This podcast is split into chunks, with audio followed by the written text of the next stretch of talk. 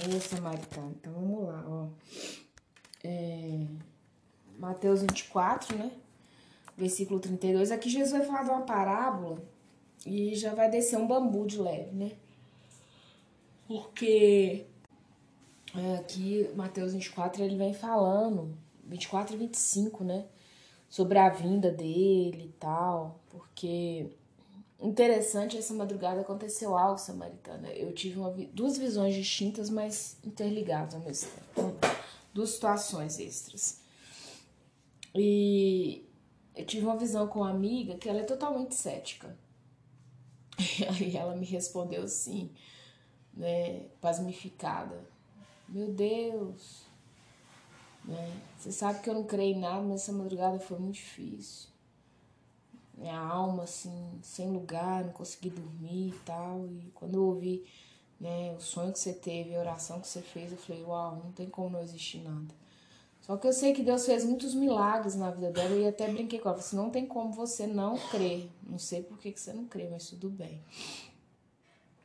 E é, nós estamos nessa cultura de céticos, né? Do nada a ver, Jesus não existe, o diabo não existe, é isso aí mesmo. Tá tudo bem. Então, até hora que Jesus nos leva a descer o bambu também. Vamos lá, versículo 32. Aprendei, pois, a parábola da figueira. Então, Jesus falando. Quando já os seus ramos se renovam e as folhas brotam, sabeis que está próximo verão. Então, ali, a planta, ela traz um presságio de qual estação que você está vivendo, dependendo da planta, né? Ela vai te mostrar, olha, tá na, na, o verão, tá na hora dos frutos chegarem, né? Tá próximo os frutos. Versículo 33. Assim também Vós, quando virdes todas essas coisas, sabei que está próximo às portas. Então, da mesma forma que a natureza manifesta, ela vai voltar a manifestar, né? A natureza também vai manifestar a glória de Deus, a chegada do, né, do reino messiânico. É, vale lembrar que eu falei em outro podcast, eu vou falar novamente, Samaritana, que até o dia que Jesus pisou nessa terra a primeira vez, para a próxima vida dele, a gente vai ver a era da graça. É, Paulo fala ali, ó, onde abundou o pecado, superabunda a graça. Não sei se é Romanos ou Coríntios, agora me faltou a memória. Mas quando Paulo fala isso, é uma verdade. Nós estamos na era da graça. Porém, quando Jesus pôs o pé nessa terra de novo, suspendeu essa graça. E o pau vai torar. Aí já vai ser um outro um, um novo capítulo vai ser escrito e a graça acabou, não existe mais, tá? Então ele fala, olha, é, da mesma forma que a natureza, porque a planta faz parte dessa natureza, vai expõe qual tempo que está por chegar, ela vai expor novamente o que que tá para acontecer. É bom a gente ficar, nesse, é, ficar de olho nesses sinais que a, a própria natureza vai nos dar, né? Em verdade vos digo que não passará essa geração sem que tudo isso aconteça. Há estudiosos que falam assim, nossa, porque uma geração parece que de 30 em 30 anos você renova uma geração, né? Uma data assim. Então há pessoas que vão falar assim, ah, mas essa geração já passou, né? Quantos anos Jesus já morreu e tal. Para mim, o que Jesus está falando é dessa era da graça. Essa geração está envolta a essa era da graça. Essa geração que vai viver é, debaixo desse favor, dessa graça que o sangue dele veio e conquistou. Para mim, o que ele quer dizer é isso, tá? Não sou uma estudiosa da Bíblia, mas é dentro do contexto. Versículo 35: Passará o céu e a terra, porém as minhas palavras não passarão. Então, não adianta você achar que o que está aqui na Bíblia, a Bíblia é uma palavra de homem, foi um que escreveu, isso, aquilo, outro. A Bíblia é um manual e Deus, claro que escolheu homens. E Deus, ironicamente, só escolheu gente limitada, finita como eu e você. Nenhum desses caras que escreveu, que está vivo hoje para contar a história pessoalmente, né? Mas o Senhor permitiu hoje nós termos aí é, esse manual de ajuda de sobrevivência mesmo. Então Jesus avisa, ó, minhas palavras elas não vão passar. Então, não passarão, gente, significa que a, as palavras eram as mesmas há dois mil anos atrás, há quatro mil anos antes de Cristo, quando ele estava lá presente, e no futuro vai ser isso também. Mas a respeito daquele dia e hora, ninguém sabe, nem os anjos dos céus, nem o filho, senão o Pai. Então a volta de Jesus nem ele sabe. Ele vai estar lá no céu e Deus vai falar assim: tá na hora. Vai ser assim.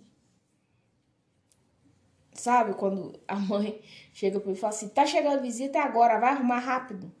Vai ser mais ou menos assim, fazendo né, uma alegoria, vai ser mais ou menos assim. Deus Pai vai chegar e falar para Jesus: é, chegou, é agora, vambora e Jesus vai vir. E cuidado quando alguém, algum pregador, falar que Deus mostrou, que isso, aquilo, outro, é mentira.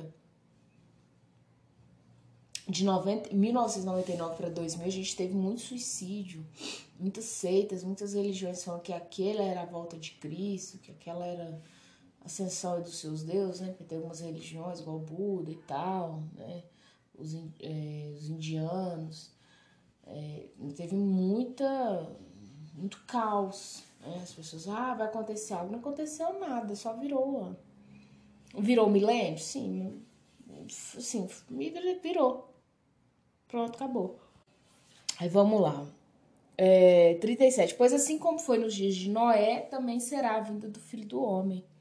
Portanto, assim como nos dias anteriores ao dilúvio, comiam, bebiam, casavam, casamento, até o dia em que Noé entrou na arca, e não o perceberam, senão quando veio o dilúvio e os levou a todos. Assim será também a vinda do Filho do Homem.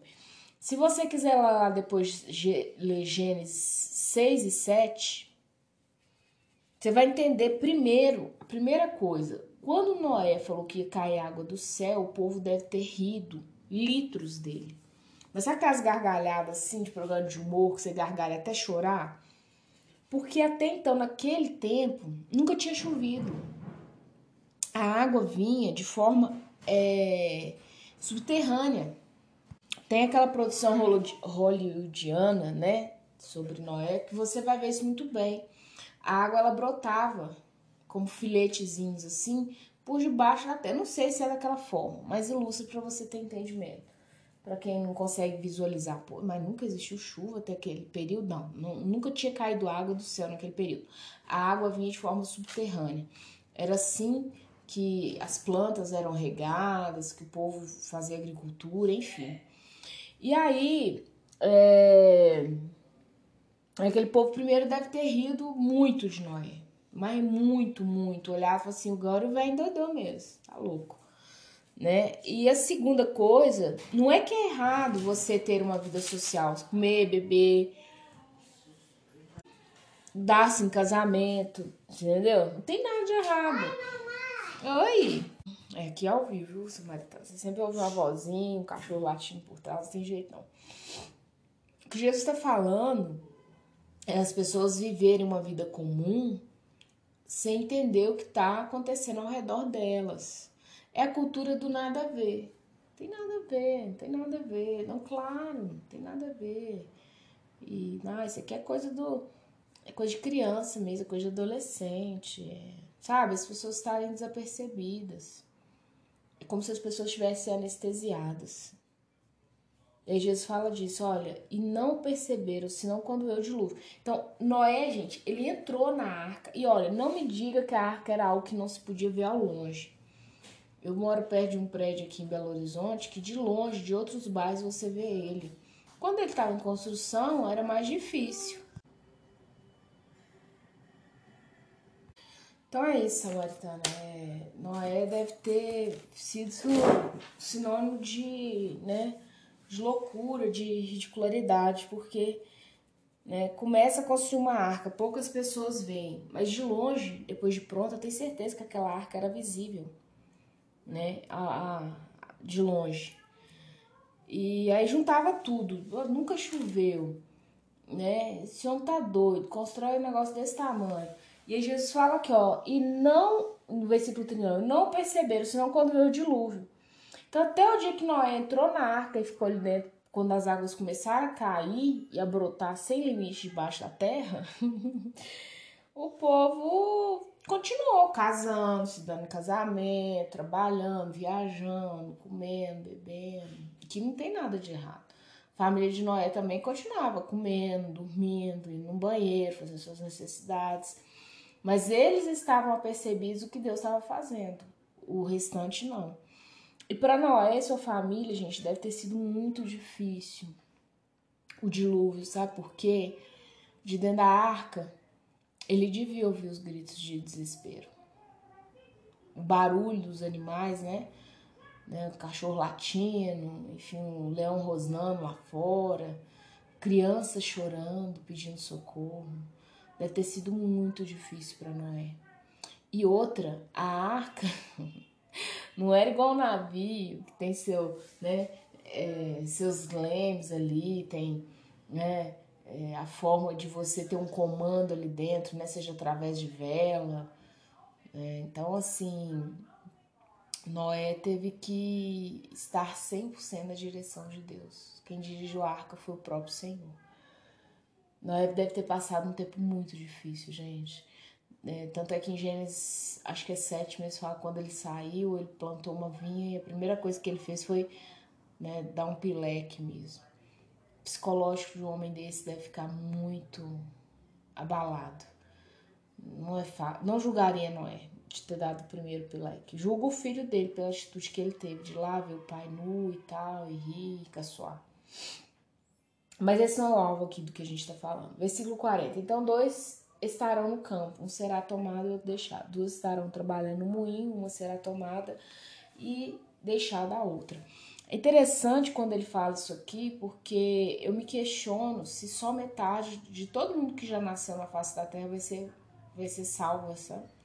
Porque a Bíblia ela, te, ela, ela nos diz entre linhas sempre e quando Jesus fala aqui, né? Um vai estar tá trabalhando, uma levada, outra deixada. Um está no moinho, uma deixada, outra levada. Ele está falando de, de, de, proporção, de metade aqui, né? A proporção é meio a meio. Então me fica essa dúvida. Não estou aqui julgando se só metade da humanidade, né? Do primeiro homem ao último homem que vai pisar na terra vai ser salvo ou não. Mas é o que me deu a entender. 42. Portanto, vigiai, porque não sabeis em que dia vem o vosso Senhor. Mas considerai isso. Se o pai de família soubesse a que hora viria o ladrão, vigiaria e não deixaria que fosse arrombada a sua casa. Por, por isso, ficai também vós apercebidos, porque a hora em, em que não cuidais, o filho do homem virá. É interessante que no versículo 42, quando ele fala assim, ó, vigiai Hoje em dia as pessoas vivem como nesses, né? Elas não vigiam. Se acha que tá tudo normal, tá tudo bem. Por que, que quando fala que é o pai de família no versículo 43 soubesse a hora que viria o ladrão? Você acha mesmo quando você sobe na Cracolândia, vai dentro de um abrigo, né? Você pega essas questões sociais, né? Onde. Porque o governo só intervém onde a família não consegue mais intervir morador de rua, cadê a família? Aí o governo tá ali, né? O Estado tá ali intervindo. É, uma criança que está no abrigo, cadê a família? Ou a família é um abusador, a família abriu mão, então o Estado tem que intervir. Quando você vai nesses lugares, você não vê gente só sem pai, sem mãe órfã. Você vê pessoas que têm pai e mãe e optaram estar tá na rua pedindo e optaram tá na prostituição e optaram pela droga. E, talvez você questione o que aconteceu, falta de vigia dos pais. Não sei se de ambos ou de um ou de outro. Falta de vigia. Sabe, Samaritana? Deus, é, ele nos dá a palavra com um manual de instrução. E nós negligenciamos, tô falando de nós cristãos, né? Porque o que não é, nem sabe que isso aqui existe. E pasme, pleno século XXI tem muita gente que nem sabe que a Bíblia existe. Agora, o fato é o seguinte: nós não temos vigiado muitas vezes, a gente troca aquilo que é terreno por aquilo que é eterno. E aí a lambada vem. Para nós, mães solteiras, mulheres divorciadas, é aí que o pau quebra, porque você tá manca. Né? O pai, esse pai de família aqui é você que tem que fazer esse papel. Você tem que comer o bolo assoviando. Como que você faz isso? Tem que fazer. Não pode deixar os seus filhos ao léu porque o pai é uma pessoa desapercebida. Você tem que clamar ao Espírito Santo que te ajude a vigiar. a ter que comer o bolo, assoviar, trocar o pneu do carro com ele em movimento e vigiar. Desde que essa cobrança e quem vai fazer com, né, contraste não é você, é o próprio Deus. Mas vigia. Poxa, mas é pesado. Eu sei que é. Eu vi essa realidade. Você não tá falando com quem não sabe. Entendeu? Só que você tem que vigiar. Satanás, ele tá aí. E essa vigia aqui também, ó, né? Se você soubesse a hora que sua casa seria arrombada, você não estaria esperando com a faca na mão, um porrete na mão, uma arma? Estaria. Versículo 44. Por isso ficai também vós apercebidos, que a hora que não cuidares o filho do homem virá. Sabe aquela mãe que chega e fala assim, menino, arruma tudo que a visita tá chegando? Pois é. Só para figurar aqui, a volta de Jesus vai ser assim. Deus vai chegar e falar assim, menino, tá na hora de descer, vamos embora. Vai ser assim. Ninguém tá esperando, tá bom? Nem o próprio Jesus tá esperando.